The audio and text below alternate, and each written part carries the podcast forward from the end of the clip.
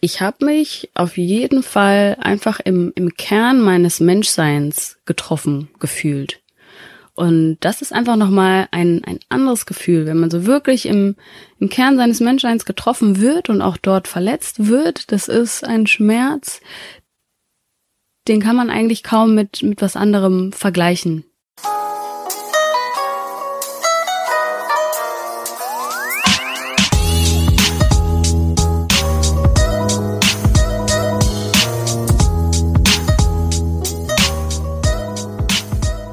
Herzlich willkommen zu einer neuen Ausgabe von Halbe Kartoffel. Mein Name ist Frank Jong und ich freue mich über meinen Gast Shannon Bobinger. Hallo Frank. Ist der Name richtig ausgesprochen? Du hast ihn optimal ausgesprochen. Auch Bobinger? Auch Bobinger. ja. Du bist Deutsche mit was für Wurzeln? Mit ruandischen und ugandischen Wurzeln.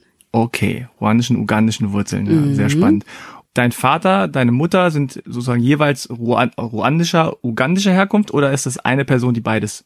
Genau, das erstere ist richtig. Also mütterlicherseits aus Ruanda und väterlicherseits aus Uganda. Ah, okay. Aber du bist, wie gesagt, Deutsche vom Pass her? Ich bin Deutsche vom Pass her tatsächlich. Und du hast auch ein Perso dabei. Ich habe auch ein Perso. Okay. Nahlausweis. Darf ich mal sehen? Sehr gerne. Oh, jetzt wird's. Jetzt kommt der ernste, ernste Teil, nämlich die Passkontrolle. Okay, also Shannon, ich darf alles vorlesen, ja? Du darfst alles vorlesen. Shannon Maria Vivian. Richtig. Hm. Bobinger, geboren am 24.08.1986. Das heißt, du wirst jetzt wie alt? 32. 32. Rubaga ist der Geburtsort. Genau, richtig. Und das ist, warte, lass mich raten. Mhm. Ruanda? Uganda. Ah! Fast 50-50. Okay. Noch gültig. Du hast da eine sehr interessante Frisur. Ähm, geflochtene Zöpfe, kann man das so sagen? Fast. Das sind Twists, die ich auf dem Bild trage. Twists? Mhm. Okay. Bei Zöpfen handelt es sich um drei Stränge, die verflochten werden, und bei Twists handelt es sich um zwei Stränge, die umeinander gedreht werden. Ah, nicht verflochten, sondern gedreht. Genau, genau. Okay, und dann hast du noch so ein äh, Tuch darum gewickelt? Genau, quasi? manchmal habe ich so ein, so ein Gangster-Feeling und dann trage ich gerne Bandana. Ja, das sieht so ein bisschen LA-mäßig aus hier. ich mag den Look tatsächlich und ja, damals hatte ich noch einen Undercut. Das war sehr lange meine, ich würde mal sagen, meine Signature-Frisur. Äh, Undercut heißt sozusagen unten rasiert, oben voll? Ja, ich hatte immer die Seiten komplett rasiert und eigentlich so eine Art, also man nennt es bei meinem Haar dann einen Frohawk. Wow, ich lerne hier nicht. Ja, hey. Über Frisuren. Kein Problem. Bei mir gibt's nur Fassonschnitt. Okay, auch gut. Oder Mackie früher. Oh, Mackie ist auch gut. Okay, du bist 1,62 Meter. Genau. Hast braune Augen. Mhm. Bist du wirklich 1,62 Meter? Ich habe keinen blassen Schimmer. Ich habe mich schon wirklich lange nicht mehr ähm, gemessen, aber ich glaube schon. Weil die meisten meiner Gäste hier äh, lügen. Oder nicht lügen, aber schummeln, sagen wir mal. Ah, ich schummle okay. auch. Ich bin 1,80 Meter Peppers, bin ich eigentlich nur mit Schuhen. Okay. Ich glaube, ich bin tatsächlich 1,62. Okay. Ja, ehrliche Haut, finde ich gut. Nützt ja nix. So, wir haben das kurz schon ein bisschen angesprochen, also ruandischer, ugandischer Herkunft. Was ich immer mache, ist den Klischee-Check am Anfang. Mhm, Einfach um ein bisschen zu verschleiern, dass ich tatsächlich auch keine Ahnung habe und sehr viele Vorurteile und Stereotypen in mir trage. Ja. Ich habe jetzt sieben Thesen Okay. aufgestellt oder gespannt. Sachen, die mir eingefallen sind, ganz banale, einfache Sachen. Und du sagst einfach, ob das stimmt oder nicht, Mhm. ja oder nein. Okay. Okay. Nummer eins. Viele Menschen nehmen an, dass du kein Deutsch sprichst. Richtig. Okay, wow. Nummer zwei. Die Menschen denken, dass du oder deine Eltern nach Deutschland geflüchtet seid. Was auch richtig ist. Aber denken die Leute das auch? Ähm, ich glaube, der Aspekt kam bisher eigentlich so gut wie nie zur Frage. Also der, der wurde eigentlich kaum gefragt. Mhm. Okay. Die nächste Frage oder die nächste These ist nämlich genau, die Menschen trauen sich nicht, dich über deine Herkunft auszufragen. Oh, leider doch. Oh, okay. Andauernd. Nummer vier. Bei Ruanda denken die meisten an den Bürgerkrieg. Absolut richtig. Nummer fünf. Bei Uganda fällt den Menschen gar nichts ein. Idi Amin kommt da, ist da Ah. das Stichwort. Okay, aber vielleicht auch durch die Filme oder durch den Film? Bestimmt, also mhm. könnte ich mir gut vorstellen. Je nachdem, aus welcher Generation die Fragenden, sage ich mal, kommen. Ja, also für die, die es nicht wissen, ist der Diktator gewesen. Genau, mhm. richtig. Ähm, Nummer sieben, die Menschen wissen nicht, wo die meist, äh, wo die beiden Länder liegen. Das ist tatsächlich auch sehr, sehr richtig. Also die wissen wahrscheinlich, dass es in Afrika ist, aber die können es überhaupt nicht gar nicht einordnen. Ne? Genau, ja. Okay. Sag mal kurz, wo es liegt. Also es liegt auf dem Äquator am Viktoriasee. Und zwar eher östlich. Hm. Genau. Ja, super. Da haben wir das schon mal geklärt. Das Witzige ist ja, also jetzt gerade bei Nummer drei, ähm, die Menschen trauen sich nicht, dich über deine Herkunft auszufragen. Du sagst ja leider schon. Was, mm. was fragen die? Fragen die Leute, was wollen die wissen? Ich finde es gar nicht schlimm, dass sie es wissen wollen. Ich finde nur oft das Timing und die Art und Weise, wie gefragt wird, das ist ehrlich gesagt das, was mich stört. Okay, und, und wann fragen Sie? Oder wie? Also ich, ich finde, dass, ähm, also wenn man sich kennenlernt und sagt, hallo, ich bin Shannon und dann heißt sofort, woher kommst du, finde ah. ich persönlich einfach zu, zu abrupt, zu schnell. Also da suggeriert mir mein Gegenüber im Endeffekt, ähm, dass ich definitiv nicht von hier bin oder hier nicht in Anführungszeichen dazugehöre. Und ähm, ja, das, das geht mir zu schnell. ja, kann ich verstehen. Und warum glaubst du, fragen die Leute dich das sofort? Naja, ich kann es mir vorstellen, dass es sich dabei vielleicht um Neugierde handelt. Und erstrickt sich dann auch ein, ein längeres Gespräch daraus oder sagst du dann, ich bin ugandischer, ruandischer Herkunft und mm. dann ist mhm. das Gespräch beendet? Mm. Es kommt bei mir tatsächlich sehr stark darauf an, wer mich fragt, wenn ich ehrlich bin. Ja, da muss ich mich jetzt auch outen. Nee. Wenn es jetzt der, der, die biodeutsche Person ist und das wird so aggressiv, sage ich mal, gefragt, dann sage ich, ich komme aus, äh, aus Bayern und beharre dann auch einfach darauf. Ja. Wenn es aber jemand ist, wo ich das Gefühl habe, da herrscht eine gewisse Sensibilität und auch ein wirkliches Interesse an meiner Person und vielleicht auch Kultur, dann ähm, oder es ist, steht mir jemand gegenüber, der auch offensichtlich noch einen anderen ähm, kulturellen Background hat, dann äh, sage ich gerne, ich habe ruandische und ugandische Wurzeln. Das ist ja interessant, das ist bei mir genauso, dass du, wenn du von jemandem gefragt wirst, der auch offensichtlich mhm. einen äh, anderen Her äh, Herkunftsort hat mhm. oder andere Wurzeln hat, dass man dann äh, automatisch schon so ein bisschen äh, entspannter ist dabei. Genau. Und meistens ist aber auch von vornherein tatsächlich auch eine entspanntere Atmosphäre. Absolut. Äh, also, äh, empfinde ich, empfinde ich genauso. Dass man da irgendwie, also ich habe da das Gefühl, mit der Person dann schon eine gewisse Gemeinsamkeit zu haben. Ja, total. Und sag nochmal, also jetzt, deine Eltern sind tatsächlich äh, aus Afrika, aus Uganda oder Uganda, wo auch immer sie gewohnt haben, nach Deutschland geflüchtet? Hast, war das so? Ähm, also in meiner Situation war es im Endeffekt der Fall, dass es im Zuge der Bürgerkriegsvorunruhen ähm, mhm. sich meine Familie eben dazu entschieden hat, äh, anderweitig einfach einen sichereren Lebensraum sich auszusuchen. Und das war wann? Oh, das war, Moment, das war, als ich circa vier Jahre alt war. You do the math. Also, oh, also so 1990. Rum. Genau, ja, genau, ja. Und der Bürgerkrieg in Ruanda, den meinst du? Na, der, also es hatte sich auch auf Uganda ausgewirkt. Mm. Ne? Mhm. Dadurch, dass die eine Grenze teilen.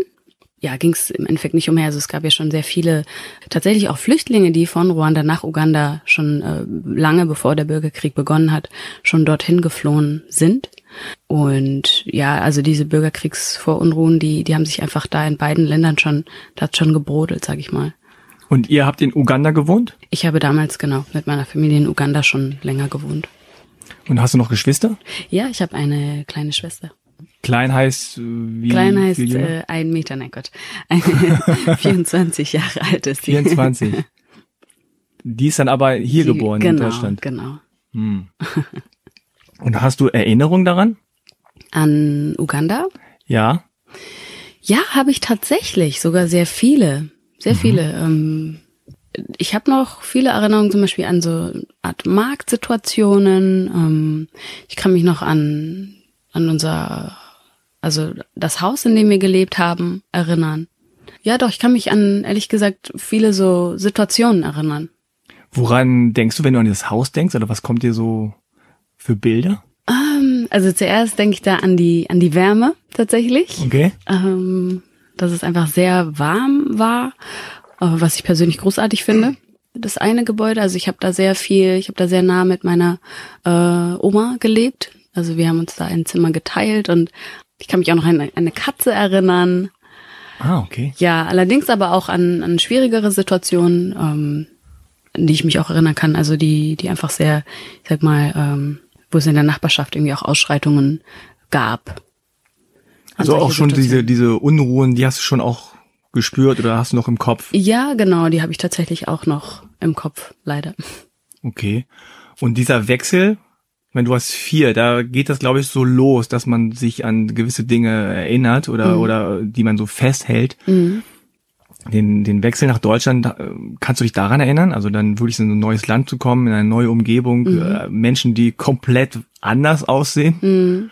Kann ich tatsächlich. Ich bin ja damals mit meiner Tante nach Deutschland geflogen, was natürlich ein absoluter Luxus ist, ne? Im Vergleich zu, zu anderen Menschen, die jetzt andere Wege einfach auch beschreiten müssen oder andere Mittel. Und ich erinnere mich noch, wie wir damals am Bonner Flughafen angekommen sind und ich dieses Riesengebäude einfach gesehen habe und war natürlich komplett äh, baff. Also du meinst das Flughafengebäude? Genau, genau. Das Flughafengebäude damals in Bonn kam mir riesig vor. Und die ganzen weißen Menschen? Ja. haben die dich ähm, eingeschüchtert? Tatsächlich nicht. Also die haben mich tatsächlich nicht eingeschüchtert. Nee, also ich, ich habe auch, also retrospektiv hatte ich da wirklich auch sehr, sehr lange gar kein äh, Bewusstsein dafür. Hm. Über die Unterschiedlichkeit der, der Hautfarben.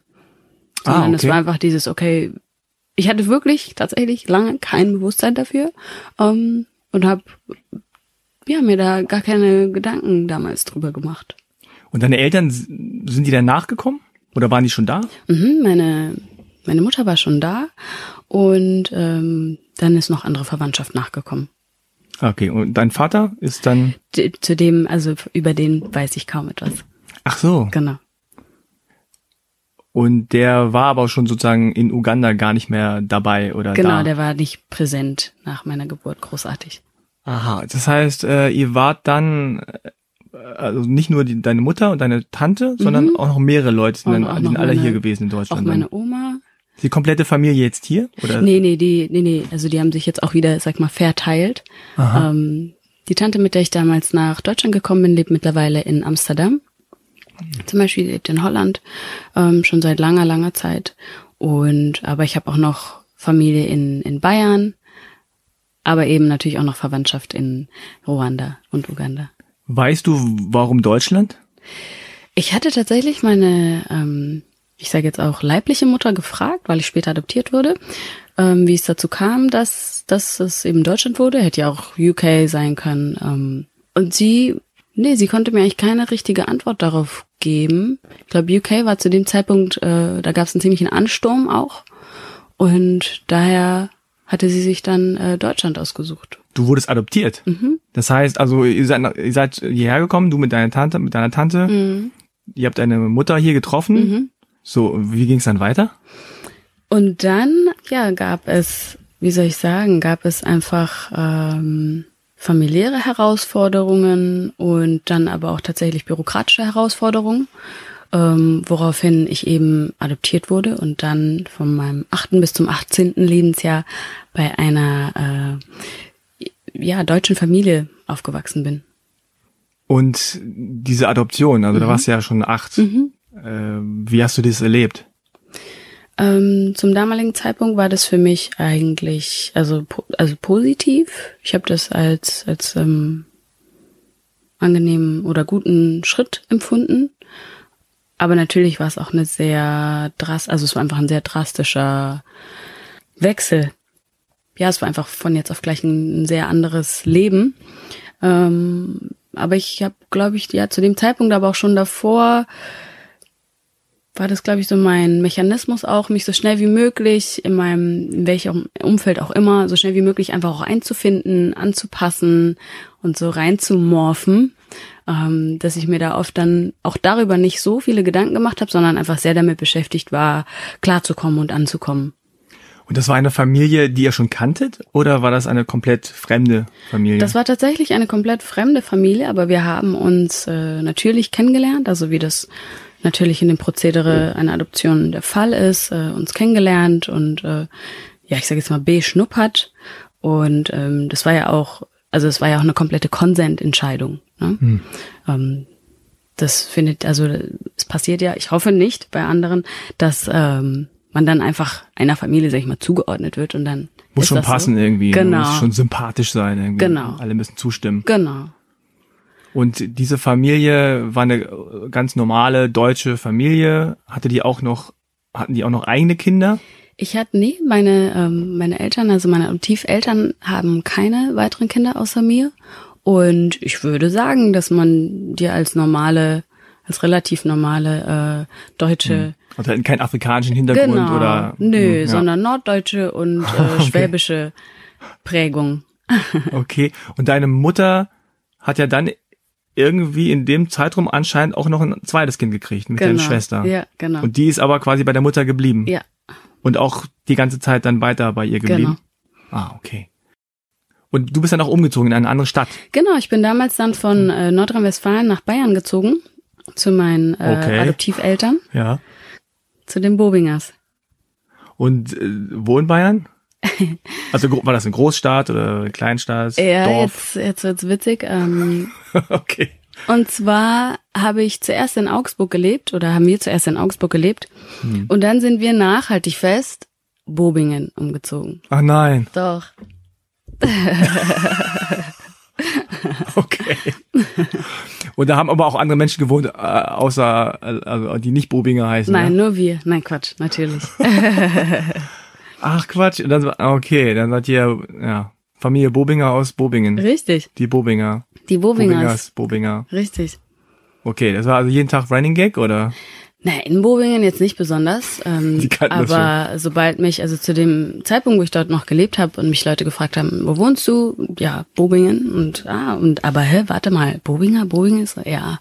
Das war sehr lange Zeit der Running Gag schlechthin. Aber Bobinger in Berlin ist jetzt nicht mehr so doll. Das ist jetzt nicht mehr so. Das vermisst du es fast ein bisschen, ne? Den nee, Witz. gar nicht. Ich fand ich schon sehr nervig, ehrlich gesagt. Ja, das ist lustig. Jeder hat so, so seine Namensgeschichten. Ne? Bei mir ist ja immer dieses Frank, wieso heißt du Frank? Oder Jong mit J und dann schreibe ich trotzdem Y, dann sage ich schon nichts mehr. Mm. Das sind also die Bobingers aus Bobingen. Richtig. Ja. Funny. Das, das dann mir. Das, ich meine, du hast ja sozusagen nicht nur diesen Wechsel gehabt von, äh, von der Familie her, mhm. sondern tatsächlich von Nordrhein-Westfalen nach Bayern. Ja und warst ein Adoptivkind in einer Familie in Bayern mhm. als dunkelhäutige Person. Mhm. Äh, wie hast du das da so erlebt? Das werde ich tatsächlich oft gefragt mhm. und ähm, muss sagen, dass ich damals wirklich, also toi toi toi, kaum schwierige Erfahrungen hatte, sondern das erst retrospektiv ähm, als schwierig, sag ich mal, ähm, ja, dekodiert hätte. Also überall immer die einzige dunkelhäutige Person zum Beispiel zu sein, also sehr, sehr lange.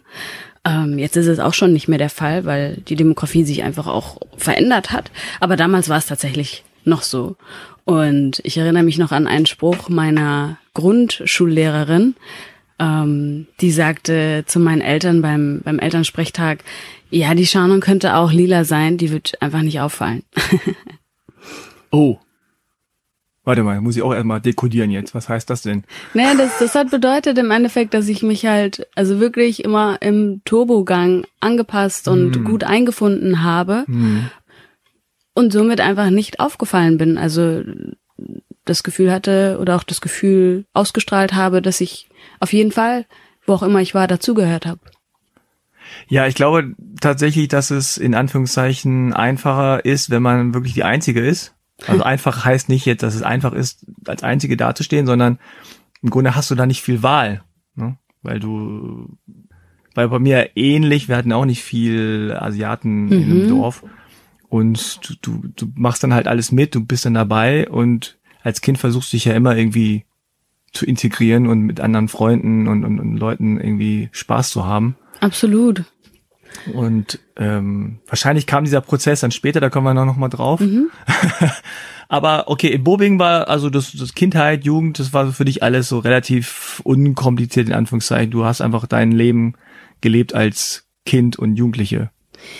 Ja, würde ich jetzt tatsächlich so behaupten im Nachhinein. Ähm, also es war auch einfach nett da in Bowing im Sinne von, ich hatte einen Hund und Haustiere und Katzen und wir hatten einen ne, Garten und äh, es war so quasi ländlich, was ich natürlich als Kind ganz cool fand, ne? dann da irgendwie auf den Feldern rumzuheizen mit Freunden mhm. und ähm, ja, würde sagen auf jeden Fall, dass das ganz nett war und ich habe auf jeden Fall mein Ding gemacht. So. Ja. Aber ich war definitiv auch immer anders. So, also ich war ja, definitiv immer anders. Machen wir keinen Hehl draus. Also sagst du jetzt im Nachhinein oder oder hast du damals schon gemerkt irgendwie ja ich gehöre dazu aber ich bin auch ich merke auch dass ich anders bin. Ich habe da nö ich war also ich war damals auf jeden mhm. Fall auch je älter ich geworden bin ähm, anders sei es äh, stilistisch sei es auch dass ich sehr unterschiedliche Freundeskreise hatte also viele hatten dann irgendwie immer so ein Freundeskreis maximal zwei aber ich hatte wirklich ja, Menschen, ja, aller Couleur und auch von unterschiedlichen Milieus ähm, zu, meinen, zu meinem Freundeskreis oder Freundeskreisen gezählt. Auch schon in Bobing? Ja. Okay. Mhm. Das ist dann wahrscheinlich so in der Pubertät. Äh, Noch stärker geworden. Stärker geworden, so als Jugendliche dann. Und dann sucht man sich so quasi seine Spots und seine. Auch da, also Leute. das, auch da, ich hatte nie, ähm, ich hatte nie so den einen Spot, sondern ich habe schon sehr lange unterschiedliche Herzen, sage ich mal, in mir pochen und hatte aber auch eine Phase, in der es mich so ein bisschen genervt hatte und ich mir gewünscht hätte, dass ich mehr so eine Sache wäre. Hm. Aber das war ich und bin ich tatsächlich bis dato einfach nicht und jetzt lerne ich das mehr und mehr so meine innere Pluralität auch so ähm, zu akzeptieren und noch und zu feiern, sag ich mal. Ah, okay, interessant. Äh, sag noch mal ganz kurz, also hattest du in der Zeit dann auch Kontakt mit deiner leiblichen Mutter? Den hatte ich tatsächlich, ja. ja? Genau. Und du hast ja dann auch gesehen, dass du eine Schwester bekommen hast. Mhm. Mhm. Kannst du dich daran erinnern, wie, wie da das Gefühl war? War das irgendwie so, ach oh, schade, ich, ich kann mit ihr gar nicht jeden Tag zusammen sein? Oder war das einfach so? Absolut. Ja. Also ich ähm, bin absoluter Familienmensch und daher fand ich das natürlich sehr, sehr schade. Und ähm, aber glücklicherweise ist jetzt unser Kontakt äh, besser denn je und auch stärker denn je. Insofern, ja, ich meine, man kann die Zeit sowieso nicht zurückdrehen und äh, damals hätte ich jetzt auch nichts daran ändern können, aber das war tatsächlich etwas, was mich sehr gewurmt hat. Auch so Eifersucht? Das gar nicht, nee. Hm? Denkst das gar nicht? Nee, tatsächlich nicht. Und deine Mutter hat weiterhin in Nordrhein-Westfalen gelebt? Genau und hat euch ab und zu besucht oder du hast sie besucht? Genau, wir hatten uns auf jeden Fall, also wir waren im Kontakt, aber ich muss auch sagen, dass ich damals, ähm, dadurch, dass ich es eben auch gewohnt war, mein Umfeld oft zu wechseln, durch äh, viele Umzüge etc., ähm, habe ich dann auch für mich so ein, mich immer auf das Hier und Jetzt konzentriert. Hm. Sprich, ich hatte dann, glaube ich, damals einfach auch emotional vielleicht nicht die Kapazität dafür, mich noch darum ähm, ja, damit auseinanderzusetzen, okay, was, was war dort? Weil es war immer dieses, okay, nach vorne, nach vorne, hier und jetzt. Das ist das, was für mich gezählt hat. Naja, wenn man so jung ist, dann hat man eh immer viel um die Ohren, also auch mit sich selbst, ne, Beschäftigung. Also zumindest war das bei mir so, dass man immer sehr viel mit sich selbst beschäftigt ist einfach. Ja. Wer man ist, ne, was man will und äh, auch sozial, mit, mit wem man da mhm. abhängen möchte und, und dann werden Freunde plötzlich keine Freunde mehr oder mhm. umgekehrt. Absolut. irgendwie ist da immer was los. Definitiv. Und da stellt man sich wahrscheinlich nicht so die große Frage, bin ich jetzt eifersüchtig auf meine kleine Schwester oder äh, wie ist eigentlich ist meine Identität bestimmt oder so, sondern ja, es ist sehr alltäglich, ne? Es kommt später. Mhm. Genau also du hast gesagt, du bist bis 18 in Bobing gewesen oder mit der mhm. Familie. Mhm. Und was hast du dann gemacht? Du bist dann studieren gegangen oder was hast du? Nee, also auch schulisch war mein äh, Weg eher unkonventionell. ja, ich habe bis zur 10. Klasse das äh, bayerische Gymnasium besucht. Danach habe ich ein Work and Travel, äh, ja, es war kein ganzes Jahr, aber bin ich nach äh, Australien gegangen mhm. und habe dort als Nanny gearbeitet. Ach Quatsch, ja, okay. und und äh, was war was war das für eine Familie? Oh wow. Okay, er, Moment. An die habe ich schon sehr lange nicht gedacht, deswegen äh, muss ich gerade lachen. Ja, die diese Familie, also ich hatte drei Kinder dann quasi von jetzt auf gleich und war dann alleinerziehend, na, gefühlt alleinerziehende Mutter von drei Kindern ähm, und einem Hund, um die ich mich da Fulltime gekümmert habe, sobald die aus der Schule kamen etc. Also das ganze Programm. Moment, sie kam aus aus Großbritannien. Ich bin mir nur nicht sicher, ob die beide aus Großbritannien kamen. Ich glaube schon. Und die sich dort dann eben ja, die umgesiedelt sind im Endeffekt. Und die Kinder waren mini, mini klein oder waren die schon ein bisschen nee, älter? Die, nee, mit denen konnte man schon richtig viel machen. Es okay. war so vier, sechs, sieben. Ah, okay, das geht. Genau. Ja. Und wo war das? Das war tatsächlich in Sydney direkt. Sydney. Ja, in der Bougie Area.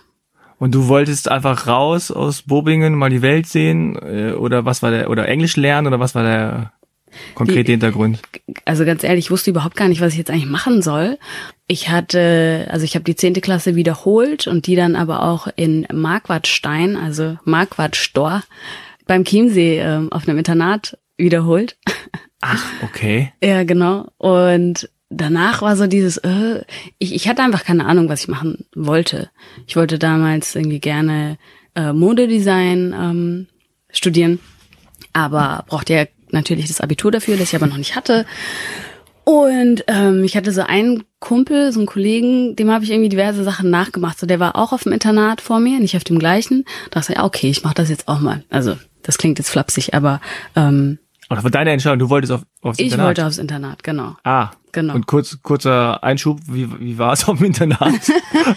ist okay. auch so eine Special Mikrokosmos. Absolut. Also wirklich, ich, ich möchte die Erfahrung nicht missen, aber ich würde es nicht nochmal machen. So, diese, ja. diese Sorte von Erfahrung. Verstehe, okay. So, ich möchte sie wirklich nicht missen, aber ich würde es, wie gesagt, ich wiederhole mich nochmal machen. weil das sozial so schwierig ist oder weil es so rigide geregelt ist oder? Das war ja eigentlich genau mein Ziel. Ich wollte für mich eine ganz klare Struktur haben, in der oh. ich mich bewegen kann. Das war das, was mir gefehlt hat und äh, wo ich das Gefühl hatte, das würde mir gut tun. Das war sehr reif. Vielleicht, also äh, ja, vielleicht. Und ähm, das war das war das Ziel. Ja, an sich, also Marquardstein ist halt komplett zwischen den Bergen so eingepfercht und wenn es da, also wenn da jetzt zum Beispiel nicht die Sonne geschienen hat, dann war es einfach sehr bedrückend, so ne, von der Atmosphäre her. Ja, okay, Berge, so. ja. Und ich bin kein Bergmensch, muss man dazu ja, sagen. Ja, das, das, das kenne ich auch, dieses Gefühl. Ich glaube, Leute, die in den Bergen aufwachsen, die haben das gar nicht. Genau. Aber wenn ich Berge habe und es ist nicht Sonnenschein und mhm. äh, Heidi-Stimmung, mhm, genau. dann ist so, oh, das ist irgendwie so, sind wie so Wände. Ja, vor allem, die, so die waren auch nicht also die waren einfach nicht in einer vernünftigen Distanz, sondern die waren einfach direkt, ah, okay. also mal mittendrin, so, ne? Ja. Was andere dann vielleicht für wahnsinnig idyllisch, es war auch idyllisch. Aber ich glaube, es war eher dieses, also es war einfach stressig von der Logistik her, Montag bis Freitag dort zu sein, immer dran zu denken, okay, was, was habe ich eingepackt, was muss ich dabei haben, dann freitags irgendwie drei Stunden nach Hause zu brauchen, sonntags wieder zurückzufahren, das war einfach Ach so, du bist am Wochenende noch zurückgefahren. Äh, genau. Klar, okay. Es war einfach äh, anstrengend, aber ich habe großartige Freundschaften geschlossen, die bis heute noch gehalten haben und echt auch coole Erfahrungen gemacht. Ähm, aber auch so, so das nachts äh, aus. Natürlich, aus, klar, Büchsen. natürlich. Komm, wir hauen ab. Ja, ja, war alles dabei. Insofern, ähm, das, das war schon echt cool. Habt ihr Alkohol getrunken? Sei ehrlich. Ich bin ehrlich, ja. okay. Haben wir. Sehr gut. Habt ihr alles richtig gemacht? Genau, doch, doch, würde ich schon sagen. War schon echt witzig also für mich jetzt mhm. so, äh, wenn du das so zusammenfasst, klingt mhm. das so, als würde, hättest du dich zum Teil bewusst, zum Teil auch vielleicht äh, unbewusst mhm. immer in neue Situationen begeben. Immer.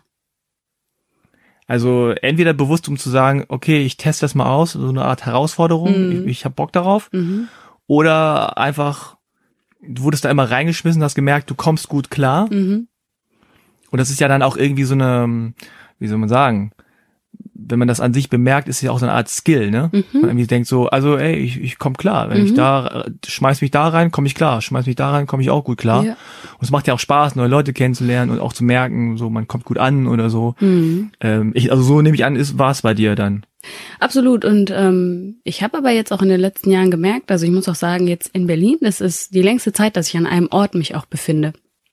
Wie lange bist du jetzt hier schon? Seit fünf Jahren im September. oh. Ne? I am proud of myself. Nee, wirklich. Und äh, habe aber auch gemerkt, dass ich mir andere Skillsets jetzt nochmal aufpacken muss und äh, andere Muster auch für mich bewusst lernen möchte, ähm, ja, die ich brauche, um einfach an einem Ort auch nachhaltig etwas für mich aufzubauen, Freundschaften zu pflegen, weil ich auch das Gefühl habe, dass so dieser, ich sag jetzt mal Lifestyle ähm, oder diese Muster, die ich da einfach auch weitergesponnen hatte, die ich so auch von meinem vom vom Aufwachsen her, sag ich mal, auch gelernt hatte, ja, dass die auch ein ziemliches Durcheinander schaffen können. So, dass Freunde zum Beispiel dann, also ich, ich habe das Glück gehabt, wirklich an jedem Ort, also ich bin ja danach auch nochmal nach NRW gezogen und ich habe auch nochmal in London, also nochmal, ich habe in London auch gelebt, bevor ich nach Berlin gezogen bin. Ähm, und ich habe immer das Glück gehabt, wirklich tolle Menschen an jedem Wohnort kennenzulernen, aber merke jetzt, dass ich es zum Teil einfach nicht schaffe, diese Kontakte aufrechtzuerhalten. Das ist ein Fulltime-Job. Ja. Und dann gehen da einfach gute Seelen, sage ich mal, dabei flöten, was mir wahnsinnig wehtut. Hast du das Gefühl, dass du eine Basis hast irgendwo? Tatsächlich habe ich für mich das Gefühl, dass ich meine Basis bin in mir. So, also sobald ich in mir ruhe und bei mir gut bin, ähm, ist das so die die beste Basis und der beste Ausgangspunkt. Und gleichzeitig weiß ich aber auch, dass ich mir hier gerne eine Basis weiter aufbauen möchte. Mhm. Nochmal ganz kurz zurück zu Sydney. Ja. Also das war anscheinend eine weiße Familie. Ja, genau. Richtig. Und du bist jetzt als dunkelhäutige Deutsche mit mhm. afrikanischen Wurzeln in mhm. Australien als Nanny. Mhm. ja. Und hast dann, kümmerst dich um drei weiße, weiße Kinder. Kinder. die nicht deine sind. Genau. Mit 18 oder so. Genau also stelle ich mir jetzt einfach so in meinem vorurteilsvollen äh, mhm. Kopf vor, mhm. dass die Leute komisch gucken und denken, ah, äh, oder vielleicht ist das auch dieses Nanny-Prinzip, ist vielleicht in Australien auch äh, populär oder so. Hast du da irgendwie Unterschiede gemerkt, wie dir Leute begegnen? Überhaupt gar nicht. Also mhm. A, weil, glaube ich, das Nanny-Prinzip tatsächlich auch viel, viel, viel weit verbreiteter ähm, dort schon war zu dem damaligen Zeitpunkt. Und ähm, das war noch vor, ich sag mal, dem Zeitpunkt, an dem ich mich bewusst äh, mit äh, Hautfarben auseinandergesetzt habe. Unterschiedlichen mhm. Herkünften, unterschiedlichen Kulturen, überhaupt auch dem Konzept von Rassismus äh, auseinandergesetzt habe. Also das war noch mit 18, da war ich noch nicht so weit. Ja. Das ging bei mir erst äh, Anfang 20 los. Und weißt du auch, warum es bei dir losging? Äh, warum es damals losging? Ja. Also gab es so einen Punkt, wo du sagst, ah, irgendwie jetzt, und dann fing es, also Retrospektiv wird natürlich mhm. gesagt, da fing es dann an, irgendwie, dass ich mich damit beschäftigt habe, oder war das einfach so ein natürlicher Prozess über die Jahre? Das war meiner Meinung nach ein sehr, ein relativ natürlicher Prozess. Ich kann mich aber gleichzeitig auch an einen Moment erinnern, in dem ich in der S-Bahn war in München-Pasing mit meiner damaligen Mitbewohnerin und ihrer Freundin beide weiße Mädels, deutsche Mädels. Und ähm, ja, ein, ich glaube, der war angetrunken oder so, der torkelte so durch die S-Bahn und ähm, hat mich dann eben rassistisch äh, beschimpft. Aus dem Nichts einfach. Also ich war weder in seinem Weg noch sonstiges, sondern sagte ihm, ja, geh weg, du N-Wort. Mhm. Und das war, also das hat mich tatsächlich zu dem Zeitpunkt halt sehr, ja, sehr aus der Bahn geworfen auch. Und ich hatte dann auch mit meiner äh, afrikanischen Oma darüber gesprochen. Natürlich war die Reaktion, also das, das war auch meinen BegleiterInnen sehr, sehr, sehr unangenehm und die haben dann versucht, mich zu ähm, ja, comforten. Was denn, was denn das deutsche Wort? Äh, du meinst jetzt deine Freundin? Genau. Ja, also trösten? Genau, die haben versucht, mhm. mich zu trösten und ich habe gemerkt, nee, das, das bringt mir gerade überhaupt gar nichts und macht es gerade viel schlimmer für euch. Bitte, bitte sag einfach nichts, obwohl es natürlich gut gemeint war. Und ich glaube, ab da hat dann so ein Prozess einfach begonnen, ähm, ja, einfach Dynamiken zu spüren, den Unterschied auch zu spüren zwischen, okay, ich, ich möchte mit meiner Oma, mit meiner afrikanischen Oma darüber sprechen und nicht mit meinen Adoptiveltern großartig zum Beispiel. Das war aber einfach nur ein Gefühl. Ich konnte das damals nicht vernünftig reflektieren, geschweige denn kommunizieren, aber. Weißt du noch, wie du da reagiert hast? Als er das gesagt hat, du hast wahrscheinlich auch nur so ein Schockstarre? Ich war oder? einfach nur schockiert. Okay. Und das ist ja auch vorher nicht passiert in der Form. Ähm, also ich kann insgesamt in meinem ganzen Leben tatsächlich vielleicht an einer Hand abzählen, dass, dass mir mhm. komische Dinge in der Hinsicht, also rassistische Auseinandersetzungen äh, begegnet sind. Insofern habe ich wirklich wahnsinnig mhm. Glück. Ja, du hast ja gerade gesagt, du hattest dieses Gefühl, dann mit bestimmten Leuten möchtest du darüber reden und mit bestimmten Leuten mhm. hast du nicht so das Bedürfnis. Mhm. Äh, was hat deine Oma dazu gesagt? Ja, sie sagte damals, manche Leute sind einfach bescheuert. Mhm. So, ne? So, mach dir nichts daraus, mach dir keinen Kopf. Manche Leute sind einfach so. Mhm. Genau, das war, das war so ihr Kommentar dazu. Mhm. Äh, welcher Sprache sprichst du mit deiner Oma? Ähm, so eine Mischung aus äh, hauptsächlich Englisch, aber auch so ein bisschen Deutsch, je nachdem, welche, welches Wort ihr gerade eher in den Sinn kommt. Ah, okay. aber mehr Englisch. Ja, also das war dann so eine Art Schlüsselsituation. Und ähm, kannst du im Nachhinein, also sozusagen, hast ja da sicherlich drüber reflektiert, noch irgendwie in Worte fassen, was dich da so schockiert hat? Ich meine, natürlich, mhm. klar, so das N-Wort, das schockiert einfach so oder so. Mhm. Aber gibt's da noch eine andere Ebene, wo du sagst, okay, das, das ist das, was mich eigentlich schockiert. Weil du kannst mhm. auch sagen, es ist irgendwie so ein besoffener Typ, so ein Idiot. Mhm. Ja, der ist vielleicht auch nicht so gemeint oder vielleicht ist er auch einfach ein Rassist oder vielleicht ist er auch einfach nur ein Idiot. Mhm. Ähm, aber es gab anscheinend noch so eine andere Ebene, kann ich mir vorstellen. Ich habe mich auf jeden Fall einfach im, im Kern meines Menschseins getroffen gefühlt.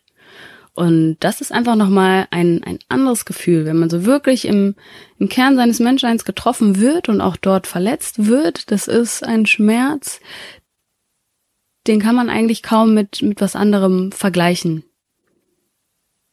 Ja, das sehe seh ich auch so, kenne ich. Also genau dieses Gefühl, oder ich genau, aber mhm. äh, ich weiß genau, was du meinst. Ja, und zu wissen, man, man kann, man kann an diesem Kern gar nichts verändern. Also, dass mhm. es noch nicht mal ähm, die Möglichkeit gibt, äh, daran irgendetwas zu verändern und dass es auch überhaupt nichts damit zu tun hat, ob man ein guter Mensch, ein schlechter Mensch ist, eine gute Freundin, loyal oder nicht. Also, dass sich daran einfach nichts verändern lässt und man trotzdem verletzt werden kann. Also bei mir zumindest ist es so, dass ich auch das Gefühl habe, du kannst es bestimmten Menschen, die das noch nicht erlebt haben oder das auch nicht erleben werden, mm. du kannst es auch denen nicht richtig erklären. Also nee. oder sagen wir so, es ist, glaube ich, schwierig für die, das nachzuvollziehen. Absolut. Also das ist auch, glaube ich, tatsächlich etwas, das klingt jetzt wie so ein Abenteuer, das muss man erlebt haben, ne, um darüber äh, ja, ja, ne, ja. sprechen zu können. Aber es ist tatsächlich eins der wenigen Dinge, die, die man, glaube ich, tatsächlich wirklich sehr schwer erklären kann, ohne sie selbst äh, einfach erlebt zu haben. Ja, also bei mir ist es auch so, dass wenn ich dann mal sowas gehört habe wie Schlitzauge oder oder wirklich so eine rassistische Beleidigung, mhm. dass es echt so tief geht, mhm. dass es, dass man es echt kaum kaum erklären kann und in dem mhm. Moment tatsächlich auch die Handlungsfähigkeit so eingeschränkt ist, ne, dass du also du bist erst so, der Schmerz sitzt erstmal so tief, dass die Wut mhm. äh, sozusagen erstmal viel, viel später kommt. Ja? Mhm. Die ist erstmal so wegge, weggedrückt von diesem Schmerz. Mhm. Und später dann, wenn du das jetzt vielleicht öfter hörst, dann hast du sofort die Wut womöglich oder irgendwie eine andere Form von Reaktion. Aber wenn du das so die ersten ein, zwei Male hörst oder so, dann ist das echt so, das geht so tief. Auf jeden Fall. Dass es irgendwie schwer ist, dann zu reagieren. Ja, ja, definitiv. Das äh, war auch bei mir damals so und, und wenn ich jetzt auch in solche Situationen geraten würde oder das auch von anderen höre, das ist so, also es nimmt einem einfach auch die Handlungsfähigkeit. Okay, also äh, Sydney, dann kam diese mit 20 diese un, sehr sehr unschöne ähm, unschöne Erlebnis, diese Erfahrung und dann bist du nochmal in NRW gewesen und genau. dann auch nochmal in London. Genau, ja. So London ist ja dann auch nochmal ein ganz anderer Schnack. Absolut. So, also ich also was auch so Diversity angeht und Vielfalt ja. und so. Man denkt so, ah, ich dachte schon, dass ich das kenne, aber dann ist man in London und denkt sich so, wow, das gibt so viele verschiedene Hautfarben mm, mm. und kulturelle Backgrounds, dass man echt, ähm, dass man echt überrascht ist und auch irgendwie, also zumindest bei mir war es so, dass ich dann irgendwie dachte so, wow, das, äh, das, das kenne ich gar nicht und das finde ich einerseits erfreulich, aber es ist auch witzigerweise befremdlich im Anfang, mhm. weil man es einfach nicht kennt. Ne? Mhm. Wie, wie war das bei dir? Also je älter ich geworden bin, desto extremer, sage ich mal, war ich auch ähm, in meinem, also in Experimentierfreudigkeit, so was mein Äußeres anging. Hm. Und Viele verschiedene Frisuren, oder? Also ich glaube, es, es gibt so einen Kumpel von mir, der kommentiert das auch immer bei Instagram. Ja. Die Frau mit den eine Million Frisuren so. Ich habe jetzt auch mal durchgeskippt, da deinen Instagram-Account. Ja. Und äh, das klingt jetzt ein bisschen schleimig vielleicht, aber dir stehen da tatsächlich sehr, sehr viele verschiedene Frisuren. Vielen Dank. Also du hast, trägst jetzt ganz super kurz, Genau. Aber du hattest auch, also ich kenne mich da nicht aus, Twists und Braids, Braids und und alles Mögliche, kurz, lang. Das stimmt schon. Ja, und das heißt, ähm, genau, je älter ich geworden bin, desto extremer war ich da einfach auch. Und desto weniger habe ich dann, sag ich mal, so in, in das vor allem Süddeutsche, aber auch damals, als ich wieder nach Düsseldorf oder nach Wuppertal gezogen bin, da war ich immer mehr noch so die andere. und wolltest du das so sein? Na, ich wollte einfach ich sein. Ja. Also ich hatte jetzt keine Agenda, dass ich anders sein will als andere, sondern ich habe mich einfach ausdrücken wollen und äh, in meinem, ja, einfach experimentiert. Also es ging da nie um andere, sondern einfach um meine Kreativität und äh, Dinge, die mir Spaß gemacht haben, auszuprobieren. Und war das schon in Richtung so meine afrikanischen Wurzeln und ich zeige jetzt einfach, also auch durch Klamotten, durch bunte Kleidung oder so bisschen so meine, meine, meine Herkunft, meine Wurzeln? Oder war das einfach nur so unbewusst? Also zum Beispiel bei mir, ich will nicht ganz von mir reden, aber ich sage aber mal, ist auch so, irgendwann kam der Punkt, okay, ich muss jetzt Taekwondo machen. Ne? Alle Leute fragen, so, äh, ich habe da auch Bock drauf eigentlich. So, du musst es einfach gemacht haben. Ein Kumpel von mir, ein halb Brasilianer, hat halt Capoeira gemacht. Und äh, bewusst oder nicht bewusst, du fängst einfach an, bestimmte Dinge. Äh, hörst, irgendwann hörst du dann koreanische Musik oder so mal oder denkst du, ah, in Korea ist das und das cool, dann vielleicht mache ich das mal. Das ist hier überhaupt gar nicht anerkannt oder das kennen die Leute hier nicht, aber Koreaner, coole Koreaner machen das so, dann mach ich das vielleicht auch so. Witzig. Und ich weiß nicht, ob es bei dir auch so war, dass du gesagt hast, so, ich, ich zeige jetzt einfach auch die andere, Anführungszeichen, Seite, die ich vielleicht lange unterdrückt habe oder lange vielleicht Leute nicht sehen wollten oder die ich auch nicht zeigen konnte oder so und das kommt jetzt einfach alles raus. Bam. Also ich bin dann immer mehr einfach auf Dinge gestoßen, bei denen ich das Gefühl hatte, uh, das, das fühlt sich stimmig an, das fühlt sich gut an und das passt zu mir. So. Und ich habe auch oft so als Teenager viele Momente in H&M-Kabinen verbracht, wo ich mir dachte, das passt mir einfach nicht. Es passt mir einfach nicht, sieht nicht gut aus, es war nicht für meine Figur gemacht, es hat, es hat einfach nicht gepasst, so geschweige denn vom Make-up, so davon brauchen wir überhaupt gar nicht zu sprechen. Ähm, aber es ging wirklich um Form und vor allem die Silhouetten, die damals in waren. Ne? Damals waren ja wirklich Holland-Figuren, sage ich mal, in, ne? die einfach flach, flach, flach waren. Und gerade in Teenagerjahren war ich sehr curvy. Okay. Jetzt bin ich sehr sporty. Und das hat damals nicht hingehauen. Also da war die Kardashian-Figur einfach noch weit, weit weg. Äh, dementsprechend waren die Jeans ein Horror für mich. Ähm, Die war immer ein Problem, ja. Boah, und deswegen habe ich ehrlich gesagt auch sehr lange einfach Baggies getragen, weil die Dinger, also ich fand sie auch cool, aber ähm, die haben halt gepasst. So, ne? Hast du so richtig baggy baggy? Ich habe richtig Baggy Ja, Baggy. ne? Aber ich hatte auch so einen Moment, ähm, wo ich mir dachte, hm, will ich jetzt eine Schlaghose oder, also kaufe ich mir jetzt die Schlaghose von meinem Taschengeld oder kaufe ich mir die Sir Benny Miles Baggy Hose? So. Und dann ist es die Sir Benny Miles Baggy Hose geworden. Und warst du schon auch so in, in, in Hip-Hop? Ja, na klar. Also Äh, was heißt na klar? Ja, ich ja. hab habe Hip-Hop wahnsinnig gern gemocht, das auch getanzt, auch Basketball gespielt. Ah, okay. Genau. Ähm, Ja, lustigerweise habe ich immer Leute, die irgendwas mit Basketball zu tun haben. Ich bin ja auch Basketballer. ja, siehst du mal. Irgendwie suche ich mir immer Leute aus, anscheinend.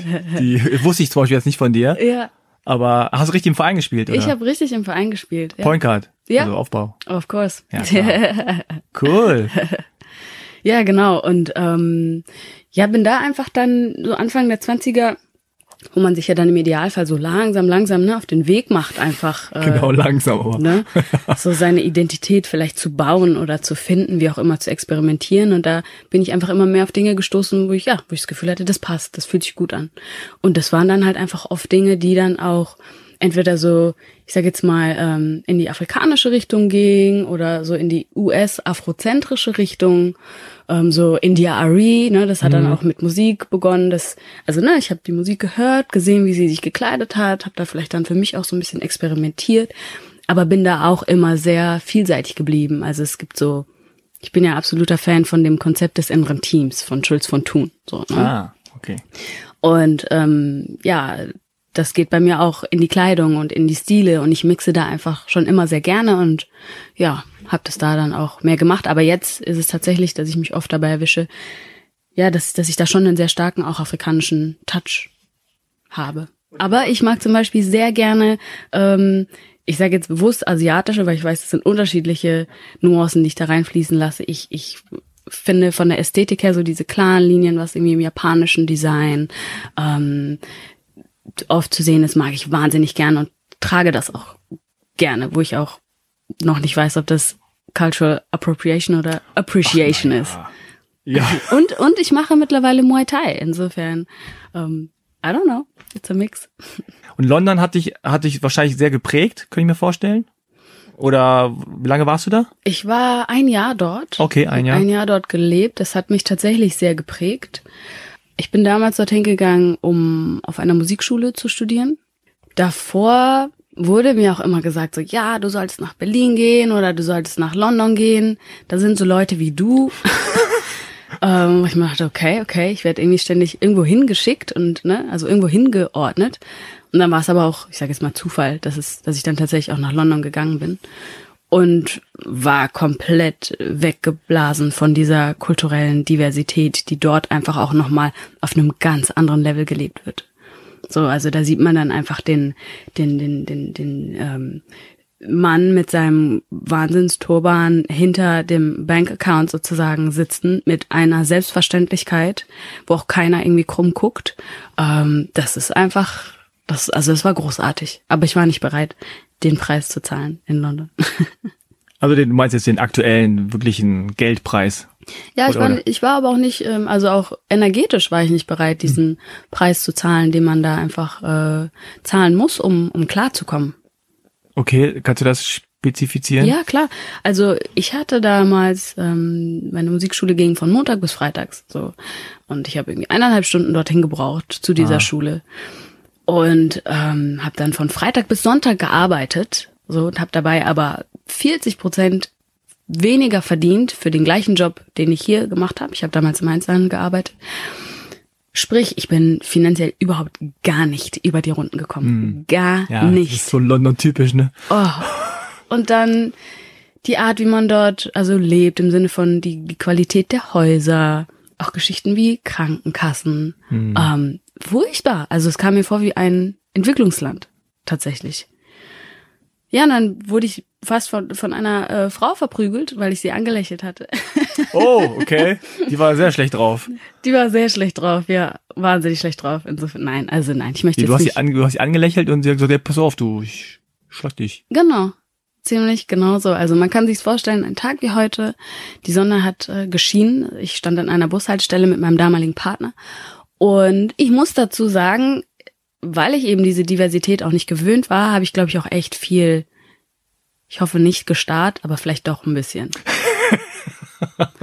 also ich fand es einfach wahnsinnig interessant. Ja, ne? ja, ja, das kenne ich, genau diese, das. Ja, ne? ähm, ja und, und diese wirklich schöne Frau stand an der Bushaltestelle und die hatte so schöne, man nennt sie Sisterlocks, diese ganz feinen Dreadlocks. Ah, okay. Und eine Wahnsinnshaut und ich habe sie einfach so angestrahlt, weil sie gestrahlt hat, meiner Meinung nach, und schön aussah. Und dann sagt sie zu mir aus dem Off, Why are you staring at me? If you stare at me one more time, I'll box you down. Uh. O-Ton. Und ich guck zu meinem damaligen Partner so, hä, habe ich, hab ich das jetzt richtig gehört oder ist irgendwie. Ja, und dann, und dann gucke ich eben zu ihm und dann sagt sie, I don't care if your man is with you, I'll box you down. Ja. Das ist.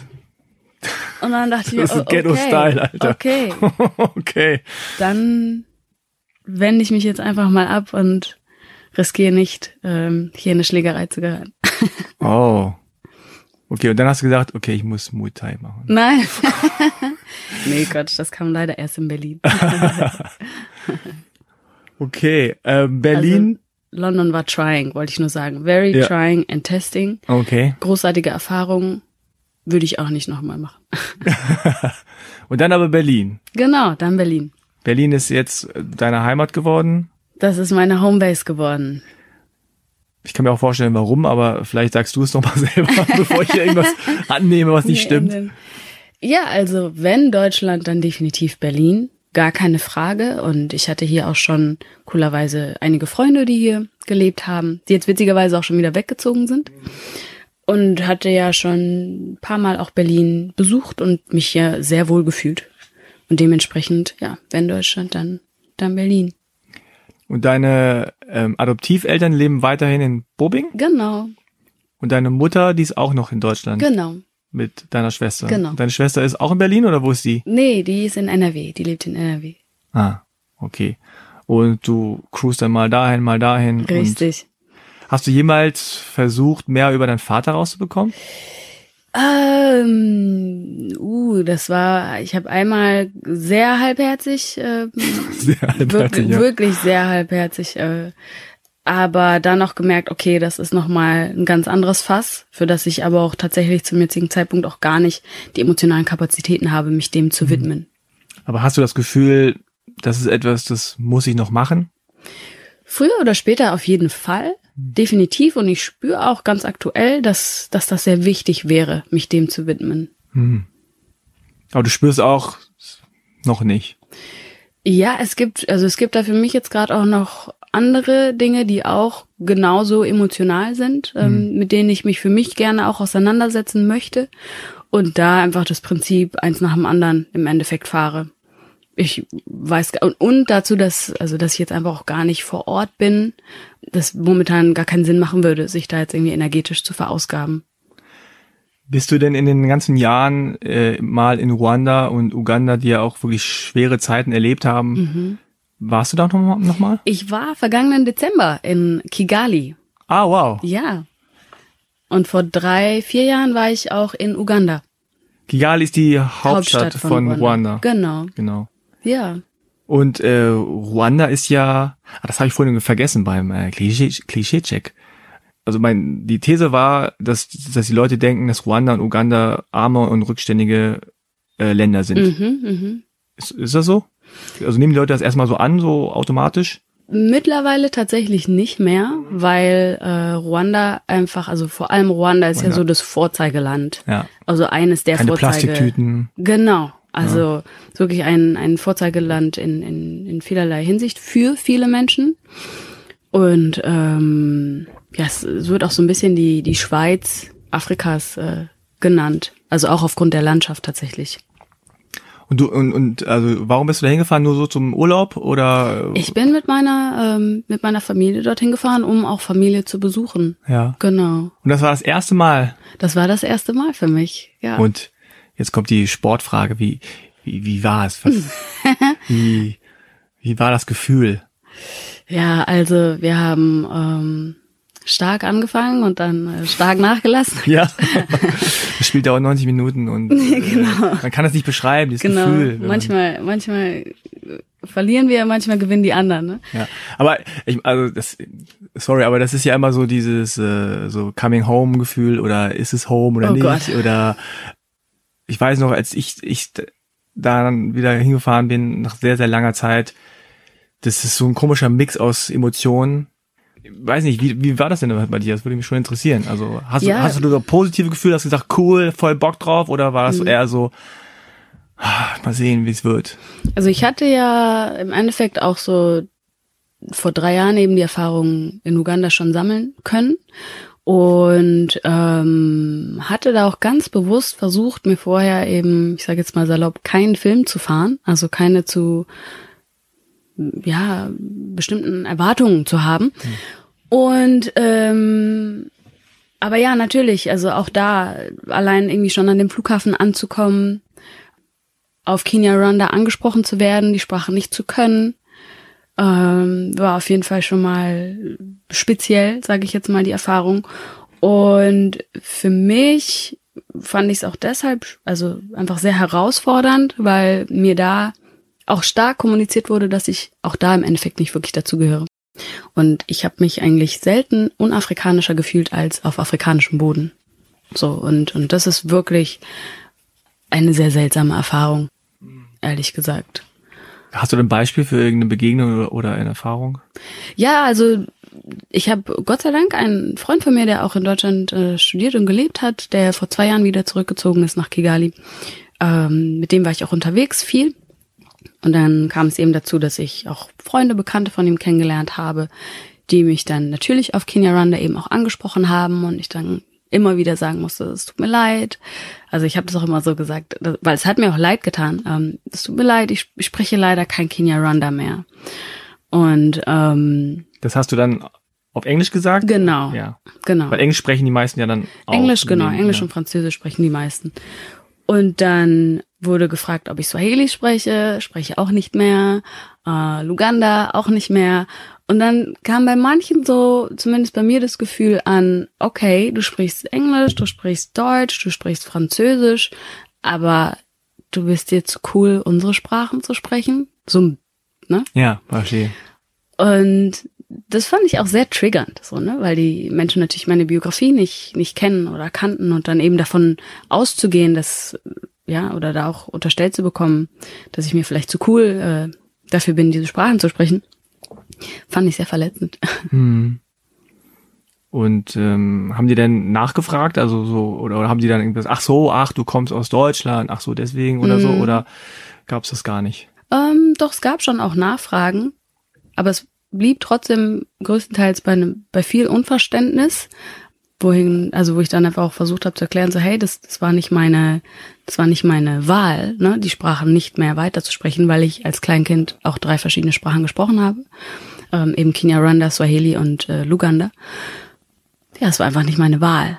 So, dann natürlich erinnere ich mich auch irgendwie an, an Momente in Deutschland, wo ich mich erklären muss. Und wenn ich mich dann in äh, Ruanda oder Uganda auch weiter erklären muss, das ist einfach wahnsinnig anstrengend. Ja. Hast du denn nochmal die Sprachen versucht zu lernen, beziehungsweise äh, zweiter Teil der Frage, hast du auch, als du da warst, Wortfetzen wieder irgendwie aufgenommen und gedacht, ah, das kommt mir irgendwie bekannt vor? Mhm. Also wenn ich die Sprachen höre, die kommen mir wirklich tatsächlich sehr, sehr, sehr, sehr bekannt vor.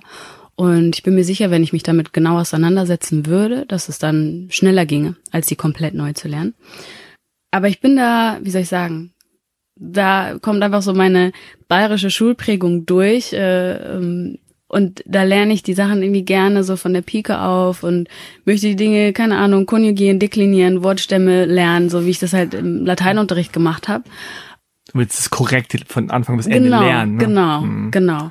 Und ich hatte tatsächlich im Vorhinein auch coolerweise ähm, bietet die ruandische Botschaft in Berlin auch äh, Kinyarwanda-Kurse an, was ich Wahnsinn finde. Und gleichzeitig habe ich einfach nicht die, die Ressourcen dafür, nicht die Kapazität dafür. Ich habe es zwei, dreimal versucht. Und natürlich spricht hier kaum jemand mit mir. Also die Community gibt's in Berlin tatsächlich auch, die ruandische. Mhm. Aber ich höre es nicht tagtäglich. Und das macht einen riesen Unterschied. Und was hast du sonst noch mitgenommen aus, äh, aus Ruanda oder Uganda? Mhm. Dinge, die dich überrascht haben, die dich schockiert haben, die du cool fandest, die du nicht so cool fandest? Mhm. Also Kigali ist und Ruanda, den Teil, den ich bisher sehen durfte, ist unglaublich sauber. Das ist der absolute Wahnsinn. Es liegt wirklich, ich habe zwei Wochen lang nach Müll gesucht und einfach keinen gesehen. Du hast dann nur nach Müll gesucht. Ich habe nach Müll gesucht. Und natürlich, ne, wenn man aus Berlin-Kreuzberg kommt, so, dann Ist auch sauber hier, komm. Also wahrscheinlich, wenn jetzt hier jemand aus Ruanda kommen würde, die, die würden Kopfschütteln durch die Stadt laufen. Ja, vor allen Dingen haben die wahrscheinlich andere Erwartungen. Die denken sie, Deutschland ist doch immer so sauber, hört man Genau. doch immer. Und dann Berlin, oh. Also es ist wirklich wahnsinnig sauber. Ähm, und das Wetter ist natürlich grandios. Die Landschaft wunder, wunderschön. Also einfach schön. Ich bin morgens einfach mit Energie aufgewacht. Ne? Ah. Da gab es einfach Avocados, die irgendwie so groß sind wie beide meine Hände zusammen. Also ich bin großer Avocado-Fan. Ja, ich Obst, Gemüse, das einfach auch so schmeckt, wie es schmecken soll. Ne? Eine richtige Banane. Eine richtige, ja, also ja, also wirklich, wenn wenn ich hier jetzt an die Sachen denke, kann man eigentlich gar nicht mehr essen. Also es ist wirklich so Copy-Paste Obst. Ne? Ich glaube, ich habe noch nie eine richtige Banane gegessen. Oh mein Gott, du solltest. Wirklich, also ich kenne Ja. nur hier diese Supermarktbananen. Ja, also was vielleicht dem am nächsten kommt, ist, falls du mal über Bananen stolpern solltest, die so ganz klein sind. Ja, Das ist, das kommt nah an den Geschmack von richtigen Bananen. okay. Oh, Ist einfach wahnsinnig süß und, und lecker. Also ist einfach eine ganz andere Eigentlich Lebensqualität. eine andere Frucht, ne? Das auch. Nee, aber auch, ähm, also ich hatte für mich das Gefühl, Kigali vielleicht wie Berlin vor 30 Jahren. Also im Sinne von ich hatte so das Gefühl, man hat, man hat so viele Möglichkeiten. Man könnte mit, also auch aus, aus einem Business-Gedanken heraus einfach so viel machen und aufbauen und damit, glaube ich, auch erfolgreich sein. Also dieses Startup-Feeling und ähm, auch so eine, so eine Aufbruchsstimmung, also wirtschaftliche Aufbruchsstimmung habe ich da eben auch sehr stark wahrgenommen.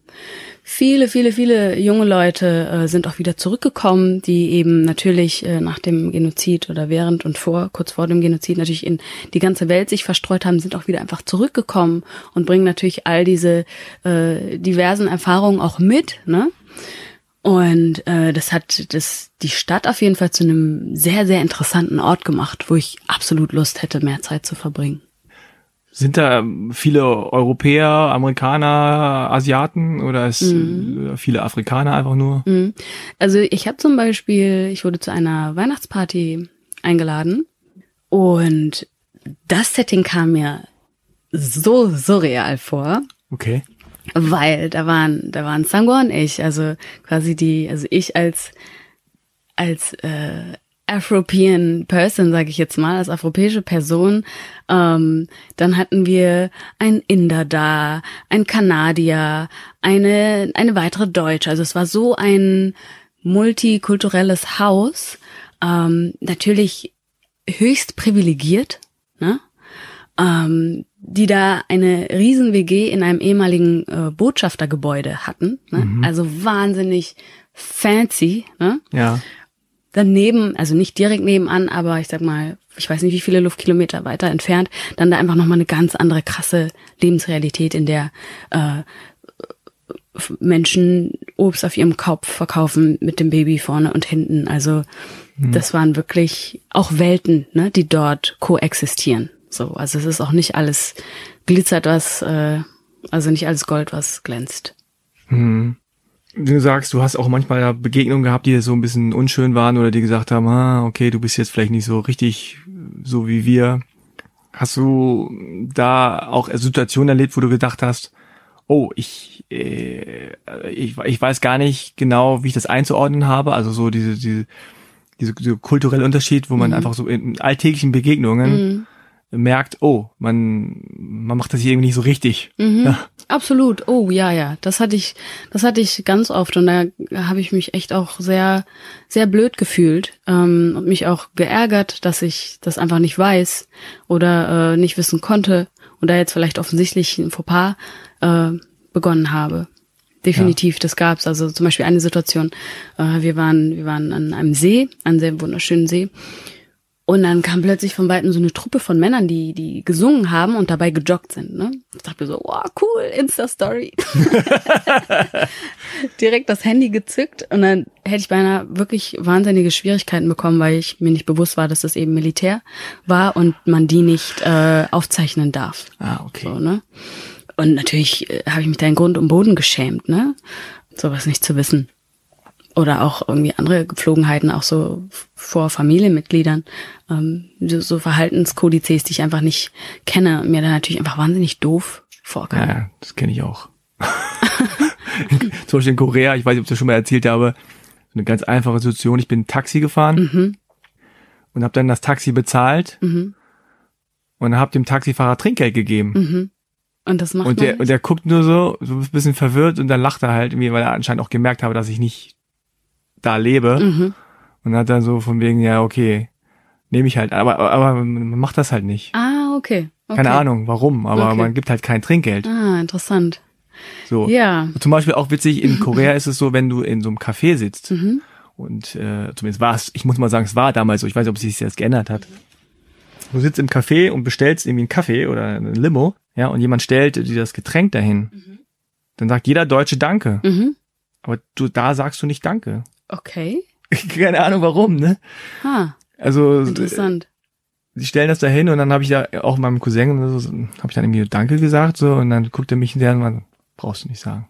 Oh, interessant. Und der, der kennt halt irgendwie, der war in Deutschland, der war in New York und so, der weiß halt, warum ich das sage und mm. dass man es mhm. woanders so macht, aber mm. in Korea brauch, brauchst du nicht. Ja, definitiv. So, okay, verstehe ich nicht, aber ja. so, so, so sind halt so kleine Dinge, ne? Und manchmal war es schon so, dass ich irgendwas gemacht habe dann gucken die anderen Koreaner so ein bisschen, was ist mit dem los? Mhm. Äh, warum? Also ich, da merke ich, also ich merke einfach an der Stelle, irgendwas habe ich jetzt hier gerade nicht Falsch richtig gemacht. Ne? Ja. Das ist halt echt so ein blödes Gefühl, wenn du in anderen Ländern bist, ist es schon doof. Ja, ja. Aber wenn es sozusagen in Anführungszeichen in deinem Herkunfts oder nicht in, in, in deinem Herkunftsland ist, denkst du so, oh shit, das ist jetzt, Mm. Unangenehm, ne? Ja, sehr unangenehm. Ja, total, definitiv. Was machst du jetzt hier in Berlin? Du bist Moderatorin. Genau. Was bist du noch? Also du Ich bist bin- ja vieles. So, ja, genau. Ich finde vieles. Ähm, ich bin systemischer Life- und Business Coach. Okay. Ja, auch Referentin für antirassistische Sensibilisierungsworkshops und Critical Whiteness. Ja, und möchte mich auch dahin arbeiten, auch als Speakerin zu fungieren. Und au- auch schon in die Richtung. Antirassismus. Wenn ich ehrlich sein darf, ähm, Bitte. möchte ich mich, ja, was, was die Quantität und den Fokus angeht, Richtung Empowerment bewegen für Menschen mit äh, Rassismuserfahrung, weil diese Arbeit einfach viel angenehmer ist.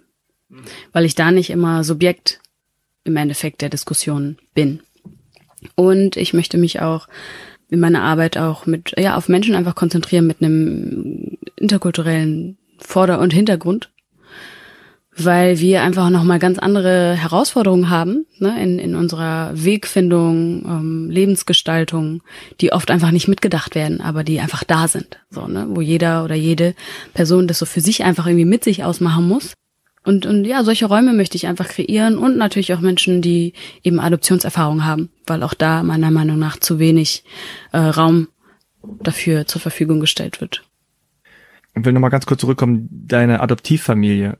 Gab es in der Hinsicht irgendwann so eine Art Konfliktpotenzial, vielleicht sogar einen Bruch, wo du sagst, also ich kenne das zumindest oft von, von Adoptivkindern, die gehen dann in so in Richtung Roots, ja. Mhm, die sind dann so, äh, ich muss meine Wurzeln finden und äh, fangen dann, fangen dann auch an, irgendwie ähm, da sich so ein bisschen mehr zu finden zu wollen und auf die Suche zu gehen. Und das führt manchmal zu Problemen mit der Adoptivfamilie, weil die einem da auch nicht so helfen können, weil die sozusagen in Anführungszeichen auf der anderen Seite stehen. Mhm. Und manchmal gibt's da irgendwie so Konflikte. Wie, wie war das bei dir? Ja, das war tatsächlich bei mir auch der Fall. Und ich muss da für mich sagen, also es gab da auch diverse Brüche tatsächlich in der Hinsicht. Ähm, und ich hatte damals einfach auch nicht das Werkzeug, um, um mich vernünftig zu kommunizieren, um zu erklären, was genau da in mir vorgeht oder vorgegangen ist. Ich, ja, ich, ich, ich konnte es ich konnt's selbst mir noch nicht vollständig erklären, geschweige denn äh, meinen Adoptiveltern. So. Das, das gab's tatsächlich. Und äh, das hat sich aber wieder einigermaßen eingerenkt oder? Jein, würde ich mal sagen. Ja. Jein, tatsächlich. Ähm, also es ist das eine für mich, in einem neutralen Raum zu kommunizieren, wie Rassismen funktionieren, Machtstrukturen etc. pp. Und dann für mich tatsächlich nochmal eine ganz andere Geschichte, das mit meinen eigenen Adoptiveltern auszuklamüsern. Ähm, also das, da sitzt der, ich sage jetzt mal, der wunde Punkt einfach noch viel näher. Ne? Ja. Und dementsprechend wird es auch dann viel schwerer, das vernünftig zu kommunizieren. Ich meine, generell äh, in jeder Familie gibt es natürlich Konfliktpotenzial und Brüche und in gewissen Lebensphasen der Kinder mehr oder weniger. Und gerade ähm, in so einer Phase, wo man sich selbst finden will und diese Selbstfindung, die dauert ja nicht von 16 bis 18, sondern die geht teilweise bis, Geht weiter. Äh, weiß ich nicht, also im, Idealfall geht's irgendwie schnell, aber äh, es dauert auch manchmal, vielleicht manchmal bis zu der eigenen Familiengründung, bis man bestimmte Dinge auch aus Sicht der Eltern dann versteht. Ja. Ne? Und sich denkt, ja klar, okay, vielleicht war das jetzt auch ein bisschen angstmotiviert und äh, die wollten mich so ein bisschen festhalten und ich wollte mich losreißen oder bestimmte Dinge, die dann da stattfinden und wenn es natürlich dann noch so eine Adoptivgeschichte gibt, die äh, echt auch so ganz viele verschiedene Ebenen hat. Ähm, ich glaube, das ist wirklich dann schwierig, äh, so zu jeder Phase dieser Selbstfindung ein gutes Verhältnis zu den Eltern zu haben. Manchmal braucht man auch einfach ein bisschen Abstand. Ja. Und man braucht auch dieses so, äh, ich, ich mache jetzt hier mein Ding Ja. und ich komme dann wieder zurück und dann können wir mal reden, aber jetzt geht's gerade nicht oder so. Genau. Aber, aber du bist ja, so wie ich dich jetzt kennengelernt habe und wie ich doch das Gefühl habe, so von deinem, ja, von deinem Instagram-Account oder von deinem öffentlichen Ich, ja, so, bist ja sehr, so, sehr positiver, äh, nach vorne gerichteter Mensch. Mhm. Äh, und versuchst ja jetzt auch da diese verschiedenen Erfahrungen, die du hast, irgendwie für andere nutzbar zu machen. Genau. Gibt es da Projekte oder Ideen, die du hast, wo du jetzt sagst, okay, das, das ist jetzt mein Fokus? Absolut, absolut. Also ich meine, das, wie du eben vorhin gesagt hast, einfach ein, ein immer währender Prozess auch, also mich da auch, sage ich mal, zu finden in meiner Positionierung, wie ich da meine Erfahrungswerte auf welche Art und Weise auch, sage ich mal, äh, an den Menschen bringen kann. Ähm, und so bin ich dann im Endeffekt auch, also so hat sich glaube ich dann noch ergeben, dass ich diese Coaching-Ausbildung gemacht habe, also zum systemischen Coach. Und das bietet für mich den, so fühlt sich zumindest bisher an, den idealen Rahmen, in dem ich halt auch meine Vielseitigkeit gut einbringen kann. So, ne? Weil was all das verbindet, sind einfach Menschen. Und das ist auch das, was, was für mich eine absolute Leidenschaft ist, äh, so zu verstehen, wie Menschen ticken, was bewegt die ähm, und auch sehr, sehr psychologisch, sage ich mal, zu arbeiten. Und mein Ziel ist es da, ja, durch Kommunikation einfach Brücken zu schaffen. Das klingt jetzt total kitschig, mega kitschig, aber ich merke einfach auch, wie Kommunikation, je, je diverser der Raum ist, einfach schwieriger wird. Ne? Hm.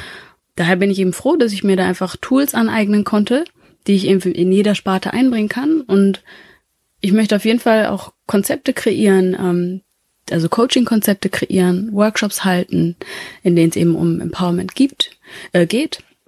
Und da einfach ja, ich sag mal, Impulse zu setzen, wie jeder, wie jede für sich so seine eigenen Ressourcen aktivieren kann.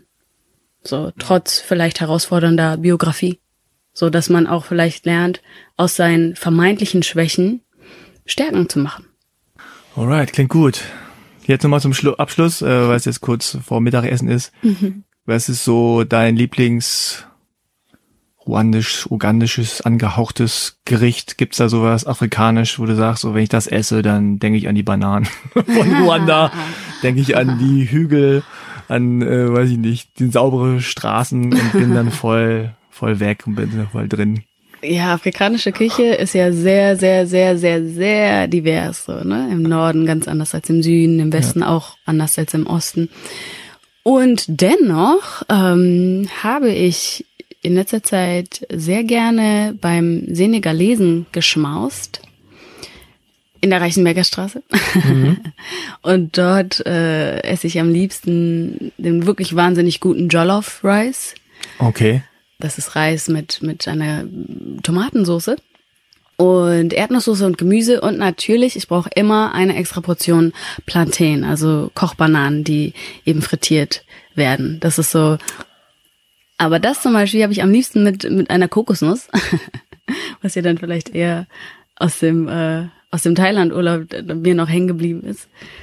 Ja, das ist so. Also Kokosnuss zum Trinken meinst genau, du jetzt? Ja, genau. Genau. Ja, einfach alles mixen. Alles so, mixen. Das ist das Beste. Finde ich auch. okay, ja, vielen, vielen Dank, dass du äh, hier warst und alles erzählt hast, äh, wie das bei dir ablief. Danke ähm, für die ähm, Einladung. Also ja, abonniert am besten den halbe Kartoffel Podcast bei Apple Podcast, bei Spotify, bei Google Podcast. Äh, schreibt gerne eine Rezension bei Apple oder vergibt Sterne. Fünf sind ganz gut. Was toll wäre, wenn ihr bei Steady ein kleines Monatsunterstützerpaket kaufen könntet. Das äh, hilft mir, weil das einfach meinen Podcast und die ganze Arbeit finanziert. Wäre auch schön, wenn halbe Kartoffel noch größer werden könnte, wenn ich das irgendwie öfter machen könnte als einmal im Monat. Ja, ansonsten folgt mir auf Facebook, Twitter, Instagram. Was, was benutzt du am häufigsten? Insta, oder? Ich bin ein Insta-Girl tatsächlich geworden. Was ist dein... Äh, mein Handle? Yes. At Shannon unterstrich many unterstrich me. Okay. Shannon many me. Ah, Vielseitigkeit, ja. Mhm. also Shannon unterstrich many unterstrich me. Genau. Der Sehr Name cool. ist Programm. Der Name ist Programm. Vielen Dank, Shannon, dass du hier warst. Macht's gut. Noch einen schönen Restsommer. Bleibt gesund, bis zum nächsten Mal. Danke dir, Frank. Danke auch. Ciao.